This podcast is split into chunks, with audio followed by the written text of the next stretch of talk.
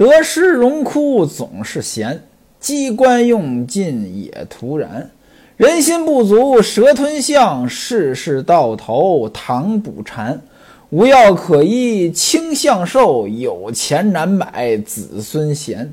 家常寸分随缘过，便是逍遥自在天。说的是西门庆看上潘金莲了，得了相思病了。这一天呢，往王婆那儿溜达好几趟，晚上回到家里去呢，也是寝食不安。他的大娘子吴月娘呢，看老公呢，这样子魂不守舍的，不对劲儿。那位说看出来了，样子看出来了，原因呢不知道。但是吴月娘是怎么琢磨的呢？琢磨着，可能是因为卓丢儿刚死，他呢心里边呢也是不舒服，所以呢也没特别在意。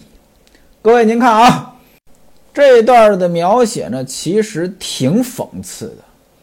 卓丢儿原来是个暗娼，被西门庆包养着，后来呢娶回家里来，病了。你说这么个人病了，西门庆关心不关心？关心，有多关心呢？也没多关心。如果很关心，肯定也不会说吴月娘几次三番的劝西门庆注意点儿卓丢儿的病情。那这时候卓丢儿死了，西门庆伤心不伤心？伤心，不伤心他就不会说心里边憋闷，他要出去玩儿。但是有多伤心呢？也没多伤心。如果很伤心，他也就不出去玩了，更不会出去玩。偶遇潘金莲，就这么魂不守舍了。所以这一段的描写呢，它既有西门庆人性的一面，更多的呢还是讽刺。夜无书。第二天早晨，王婆的茶房刚开门，就看见外边有个人呢在那儿走来走去。谁呀？正是西门庆，没错，西门庆又来了。王婆心里琢磨：呵，这跟得够紧的呀。那好吧，看我好好的拿捏拿捏你。我倒要看看清河县里边的大人物西门庆，在我这儿是怎么回事。别看西门庆往日总是赚别人的钱，今天。让他到我这儿来花些钱，我要赚他几个风流钱。您看啊，这王婆呢，她就不是什么正经人。原文当中写王婆的本事可大了，她干什么呢？积年就是常年啊，通阴勤，做媒婆，做卖婆，做牙婆，又会收小的，也会抱腰，又善放刁。那位说这都是干什么呀？咱们一个一个说，这通音勤，按理说正常的通音勤呢，就是传信儿。所谓“蓬山此去无多路，青鸟殷勤为探看”，就是传信儿。但这里边的通音勤，我觉得不一定是传什么正经的东西吧。另外是做媒婆，这个不解释了啊。做卖婆。卖婆是过去啊出入人家买卖物品的老年妇女，其实就是做小买卖的。如果说只是做小买卖，也不叫过分啊。明朝有个人叫范濂，这个人呢写了一个《云间剧目钞记风俗》，那里边形容卖婆有这么几句话：入内勾引，百计宣淫，真风教之所不容也。可见这卖婆有很多是不正经的人，除了卖婆呢，还做牙婆。这牙婆是什么东西？人贩子，看不出来吧？王婆，这是个人贩子。说王婆还会收小的，收小的就是接生，还会抱腰。抱腰什么意思？摔跤啊！王婆会摔跤。另外呢，又善放刁。放刁又什么意思呢？就是耍混。《金瓶梅》原文当中有几句词儿形容王婆，写的是相当的夸张。说他是开颜七鹿谷，出口胜随和。鹿谷是谁呀？西汉的外交家。那外交家多能说呀！当年刘邦平定中原之后，赵佗在南越呢，那已经称王了。那这不行呀，必须让他臣服啊！怎么办呢？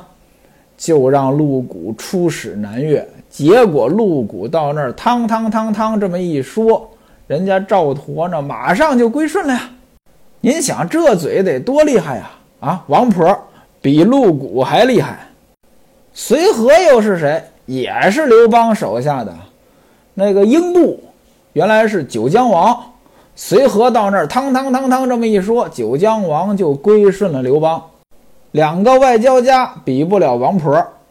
当然了，王婆这能说呢，他不用在这外交上，也不用在正经事儿上，他就用在撮合山上、撮合男女上。说有这寡妇关男，他一片话，马上就搞到一起去了。寡妇大家都理解，男人死了；关男呢，男人死了，老婆叫关夫。说只要王婆一用计啊，他都能让阿罗汉抱住比丘尼。阿罗汉呢，就是咱们平时说的罗汉，有修行的和尚。比丘尼呢，就是尼姑啊，这都是要受戒的呀。啊，王婆啊，随便的这么一说，稍微用点技巧，这个罗汉也好，尼姑也好，俩人双双破戒，而且呢。他还能让李天王搂定鬼子母，李天王托塔李天王，鬼子母，这也是佛教的一个神，本来呢是个恶神，本来是吃小孩的啊，把别人家小孩都给吃了，后来呢经过佛祖的度化，变成了保护小孩的神。那李天王和鬼子母啊，这都是神仙。都能让他给说的搞一块儿去，在他的花言巧语之下，原文写男如风射野生心，女似麻姑虚乱性。风射是谁？这我也不知道，查不到。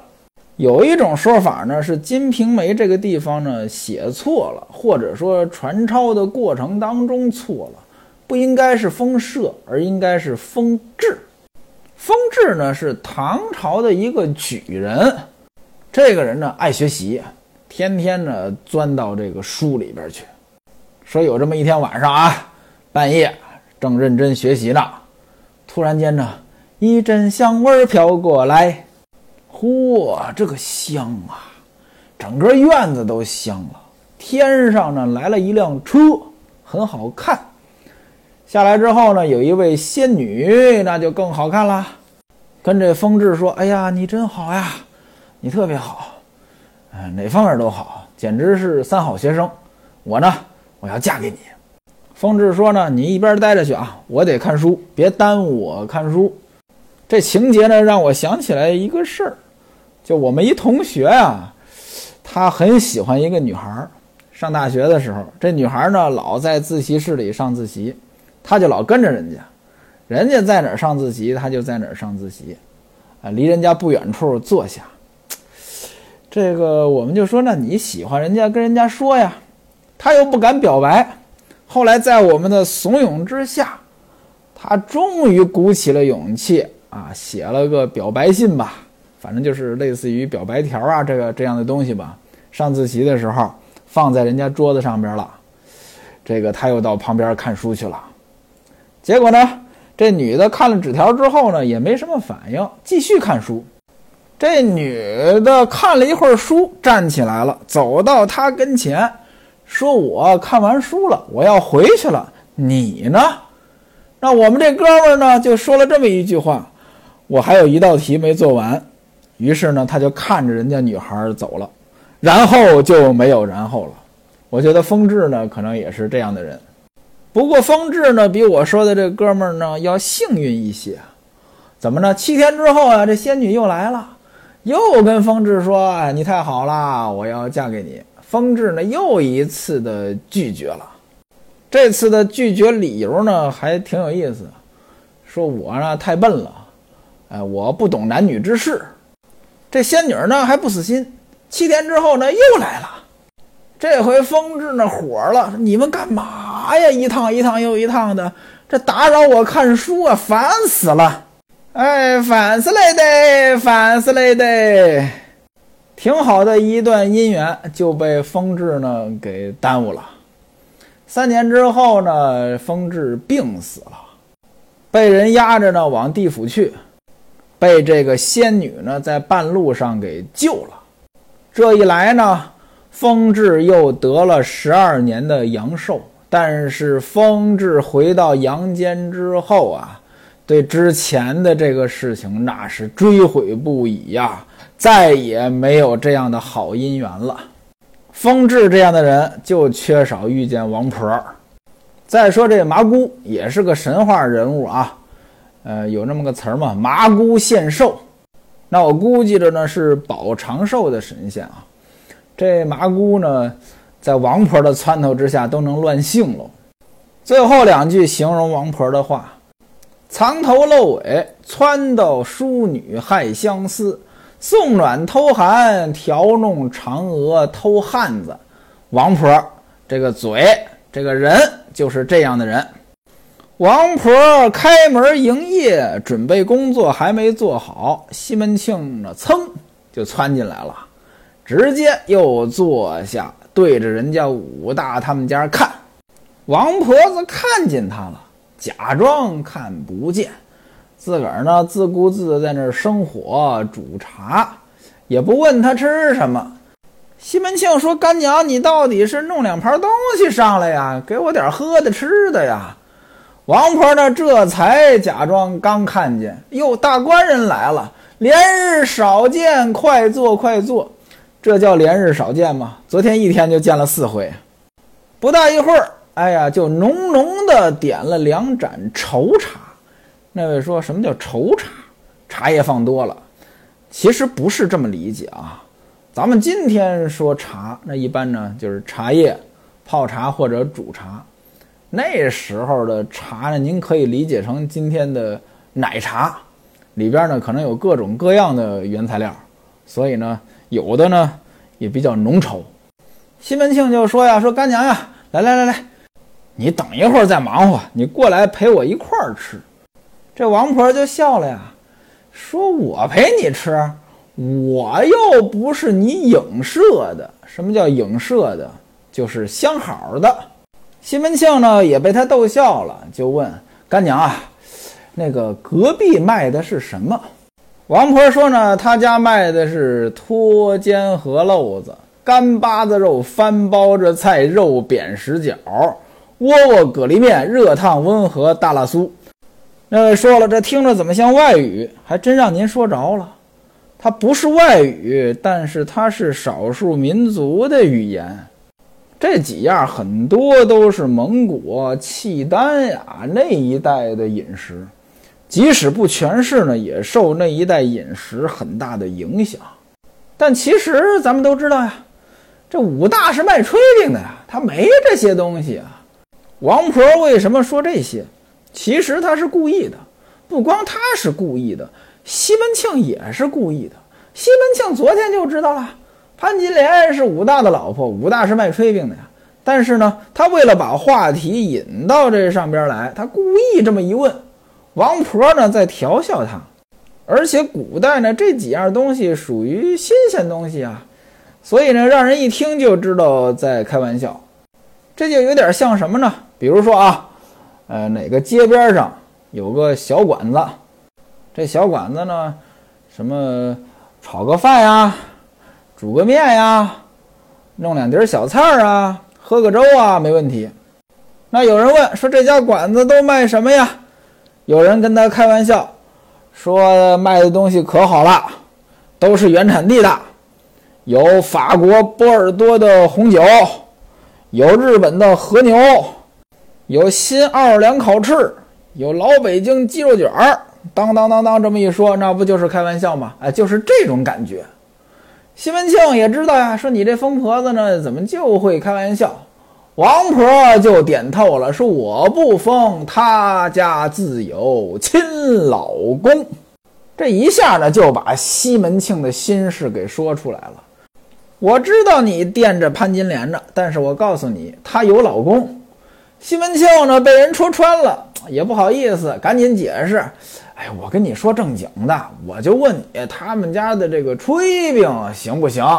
要是好的话，我买四五十个拿回去吃。王婆一听，我的大官人呐，若要买炊饼，你到街上去买呀，何必亲自上门呢？西门庆说：“哎，干娘，你说的对。可能西门庆也觉得自己这个话说的太不像话了，于是呢，吃完之后坐了一会儿，也就回去了。回家了吗？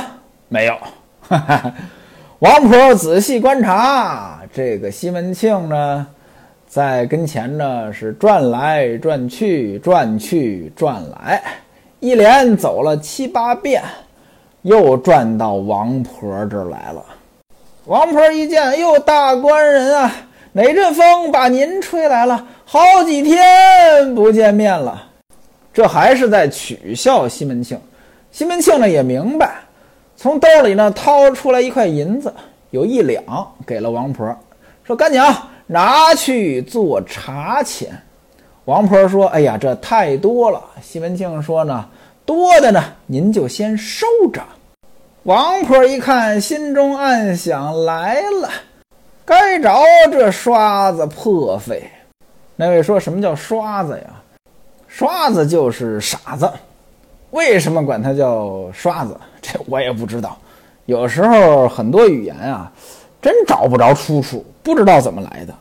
我记得我小时候呢，那时候呢，管人叫车子，车子也跟这刷子一个意思，就是傻子。您说这词儿怎么来的？我也不知道。王婆心想，这钱呢，不要白不要，我先收着，到明日与老娘做房钱。王婆想的是这一两银子我收着，明天呢给我做房钱。这房钱是什么意思？他又不住店，哪来的房钱？还是说他这个铺子是租的，有这租金？这句话呢我也没搞懂。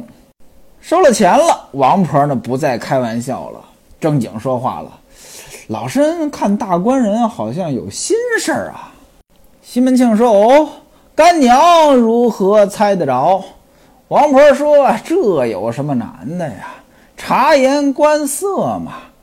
我这么大岁数了，经历的事儿多了，多多少少能猜到一些。”西门庆赶忙说：“我还真有一件心事儿，干娘您仔细猜。您要是猜得着，这么着吧，我输你五两银子。”王婆说：“大官人呀，嘿嘿。”也不用猜三回，猜五回，我猜一回就能猜着。你快快扶儿过来，这两天你老往这儿来，是不是惦记着隔壁那个俏娘子？猜的对也不对？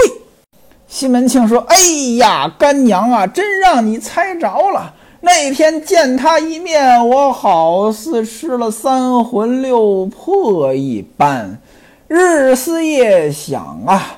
到家里面，我是吃不好，睡不着，做事情呢也没心思。你有没有什么办法呀？您看啊，西门庆不是什么正经人，但是呢，这样的话呢，自己也不好说出来。他还说让。王婆猜，最后还是王婆给他点出来的。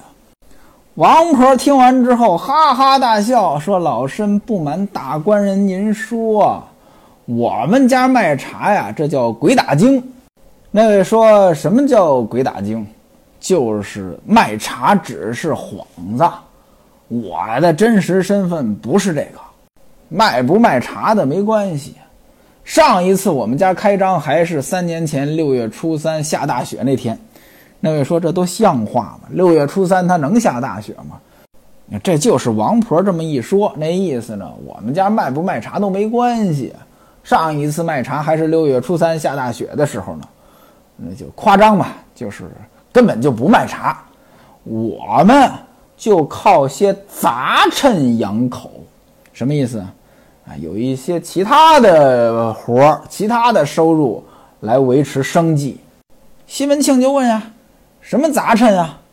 这王婆呢就说了：“说我呢三十六岁呢就没了老公啊，留下一个儿子，日子呢没法过。那我干什么呢？等等等等等等。那位说什么叫等等等等等等？就是前文书咱们说的说媒呀，做卖婆呀，啊，就这些东西吧。”王婆把自己会的都数了一遍啊，什么都会。呃，重点说什么呢？会做马伯六。什么叫马伯六？就是撮合搞男女不正当关系。西门庆一听乐了，嚯，干娘你有这么大的本事，这不正是我需要的吗？西门庆赶忙央求王婆，让王婆想办法撮合他跟潘金莲见一面，而且呢。许下王婆十两银子，这可就不少钱了啊！王婆一听，大官人呀，刚才我是开玩笑呢，你怎么还当真了呢？西门庆一听，你这不老拿我打岔吗？我这刚刚被你这个希望燃起来，你怎么又来这么一出啊？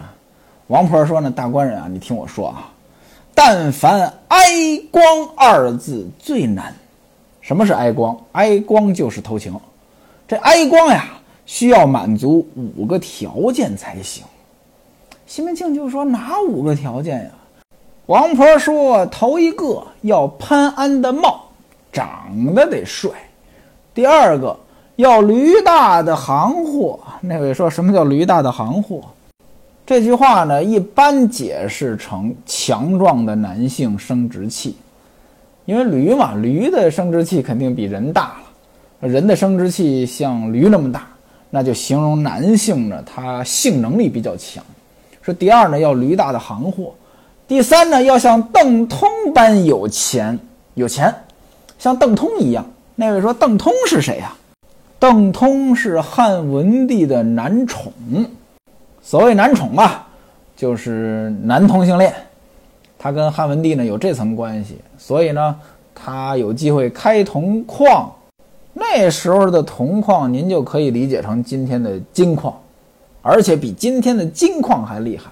您说今天的金矿，您开出来这金子，您能直接当钱花吗？不能，也得卖了钱。但是那时候的铜矿开采出来可以直接铸成钱，那您想啊，邓通那就太有钱了呀。第四个，那你要年轻，年轻还得有耐心。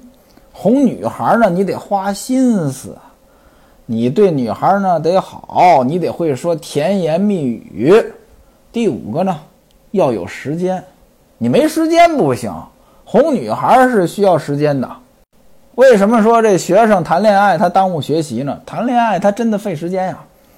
我记得原来，呃，我学校里边有个同学，人家是学霸呀，四年都是拿奖学金的。他到大四的时候谈了几天恋爱，啊，几天啊，就几天。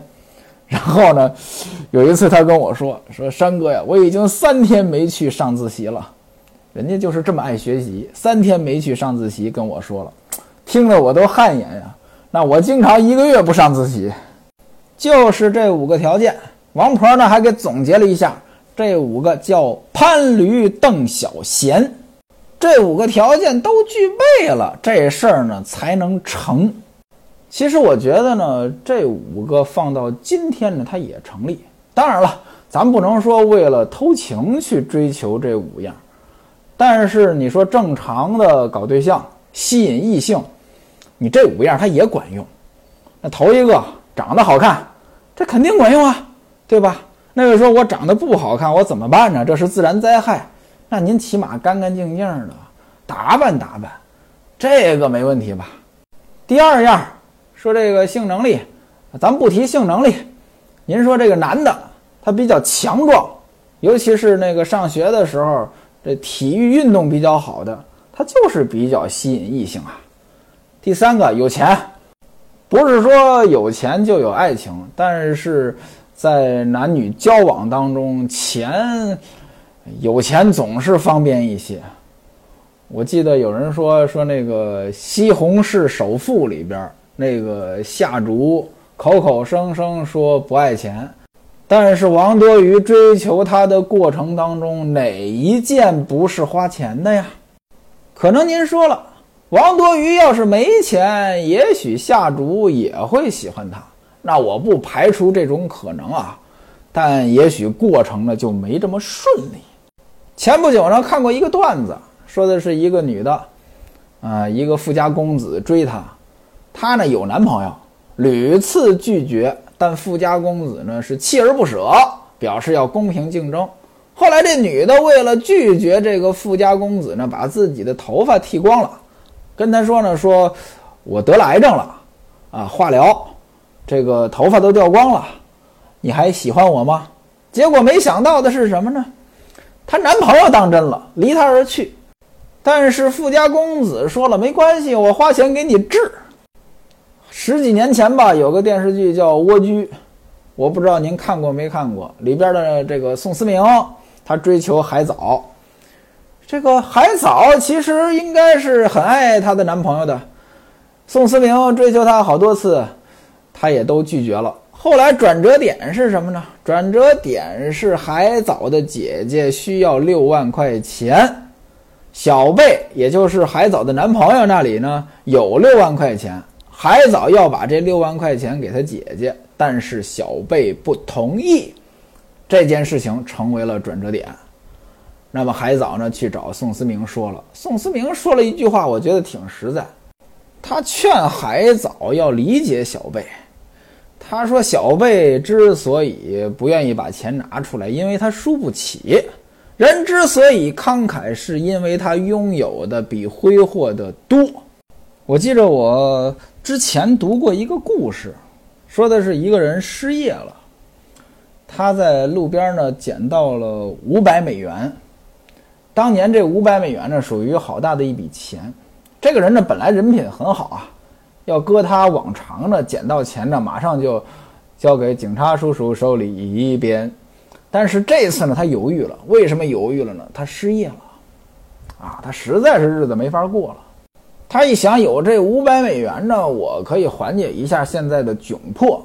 他就把这钱呢揣兜里了。他想着，我这身衣服也太寒碜了，找了个商场买了一身好衣服。但这个钱呢，没动这五百美元。他兜里呢还有点钱，花的是自己的钱。